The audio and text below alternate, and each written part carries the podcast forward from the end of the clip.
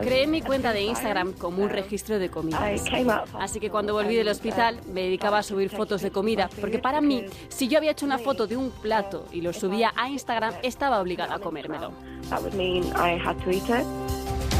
Se llama Connie Engels, eh, vive en Leeds, en el Reino Unido, y lo que empezó siendo su particular registro de comida se ha convertido en una cuenta de Instagram desde la que apoya y aconseja a otras chicas que, como ella, cayeron alguna vez en las garras de la anorexia.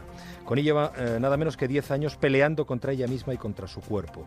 En todo este tiempo ha sido ingresada tres veces en el hospital por sus trastornos alimenticios, pero desde hace ya un año entero parece haber encontrado la fórmula para salir del pozo. Connie cuelga en su cuenta todo tipo de fotos de su cuerpo, al que está empezando a reconocer y cuidar. Desde la foto casi esquelética, y le aseguro, amiga, amigo oyente, que impresiona, de hace un año, cuando ingresó por última vez, Connie ha mejorado muchísimo. Su transformación física es espectacular, pero además viene acompañada de una fuerza psicológica muy importante.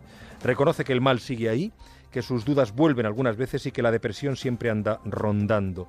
En su peor momento recibió muchos apoyos anónimos en redes sociales, participó en chats, e incluso hizo quedadas con otras chicas para obligarse a comer juntas. Ahora, a todo el que le pide ayuda le contesta que ojalá tuviera una varita mágica para salir de inmediato de la anorexia. Pero como no la hay, la solución hay que buscarla con mucho empeño y fuerza de voluntad. Connie insiste, si ella lo ha conseguido, los demás pueden también hacerlo. Solo tienen que encontrar los apoyos necesarios para superar la anorexia.